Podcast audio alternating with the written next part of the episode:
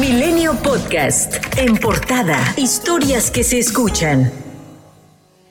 Durante la formalización del Plan Agua para Nuevo León realizada en la cuarta región militar, el presidente Andrés Manuel López Obrador dijo que la construcción del acueducto El Cuchillo 2 es considerada una obra de seguridad nacional que permitirá garantizar agua durante los próximos 8 a 10 años. ¿Cuándo vamos a iniciar esta obra? La construcción de más de 100 kilómetros de acueducto la semana próxima. Es una obra prioritaria que consideramos de seguridad nacional. El gobernador del estado, Samuel García, agregó que para finales de 2023, diversos proyectos le aportarán alrededor de 10.100 litros por segundo más a la ciudad. Entre ellos se encuentra la incorporación de pozos profundos y someros, la presa Libertad y el recién anunciado segundo acueducto de El Cuchillo. Estos 10.000 litros adicionales deben, como ha dicho el presidente, garantizar para los siguientes 10 años el monto de 25 mil litros por segundo para la ciudad de Monterrey y como dijo el director de Conagua, que nunca vuelva a suceder una crisis como esta en Nuevo León.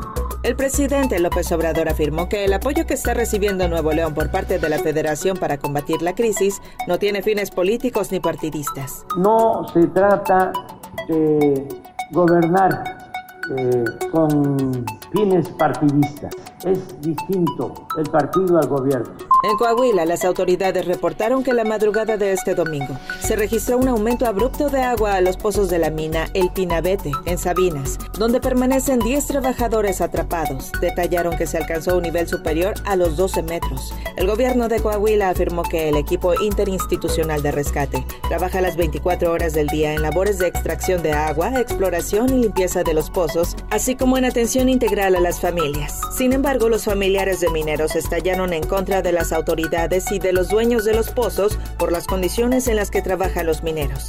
Magdalena Montelongo, hermana de Jaime de 61 años, minero atrapado dentro del pozo, negó conocer al supuesto prestanombres que aparece como dueño del pozo El Pinabete, pero dijo que es un crimen que no puede quedar impune. Además denunció que las bombas instaladas para retirar el agua que impide el rescate de los trabajadores son apagadas hasta por cinco horas. Que las bombas no paren, ¿verdad? Porque se paran por horas entonces las horas ahorita son cruciales.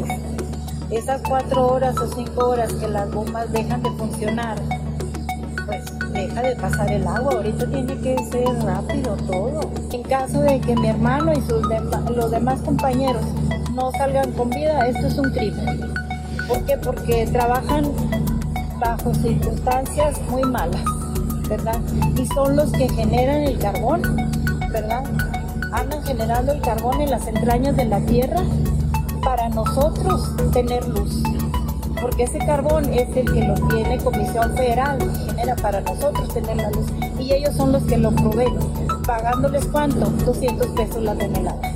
Ya fueron trasladados a la Ciudad de México 8 de los 17 detenidos por bloqueos en vialidades y por incendiar 26 vehículos en Baja California. Podrían incluso ser procesados por los delitos de terrorismo y delincuencia organizada. La Secretaría de Seguridad Ciudadana informó que por la quema de los vehículos, en su mayoría taxis, 7 fueron detenidos en Tijuana, 4 en Rosarito, 4 en Mexicali y 2 en Ensenada y al menos 25 elementos de la Guardia Nacional que fueron retenidos por pobladores de la comunidad de Quinceo en el municipio de Paracho, Michoacán.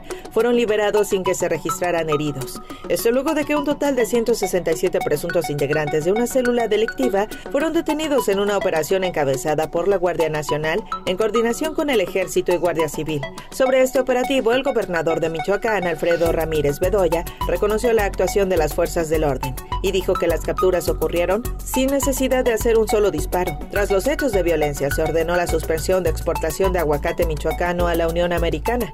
El reinicio de las actividades será hasta que sea autorizado por el Departamento de Estado. El líder nacional de Morena, Mario Delgado, llamó a fortalecer la Guardia Nacional tras los hechos de violencia registrados durante los últimos días. Entonces, por supuesto que apoyamos al presidente en la estrategia que tiene y creo que es la correcta, no es lo que se siguió en el pasado de fuego contra fuego, donde una parte del gobierno estaba protegiendo a, una, grupos delictivos. Previo al inicio de un segundo periodo de sesiones en el Congreso de la Unión, en la que se podría estar presentando una reforma electoral, el consejero presidente del Instituto Nacional Electoral, Lorenzo Córdoba, instó a legisladores a realizar un análisis serio, objetivo y cierto sobre el modelo vigente y diseñar una iniciativa sin filias ni fobias. Una buena reforma que sirva para mejorar el sistema que hoy tenemos y que funciona y funciona muy bien que mantenga la línea progresiva, gradual y evolutiva de nuestra democracia y que amplíe los derechos políticos de la ciudadanía, solo será posible si parte de un análisis serio, objetivo y cierto. México sumó 1.968 nuevos casos de coronavirus y 8 muertes en 24 horas, de acuerdo con el informe de la Secretaría de Salud. Milenio Podcast.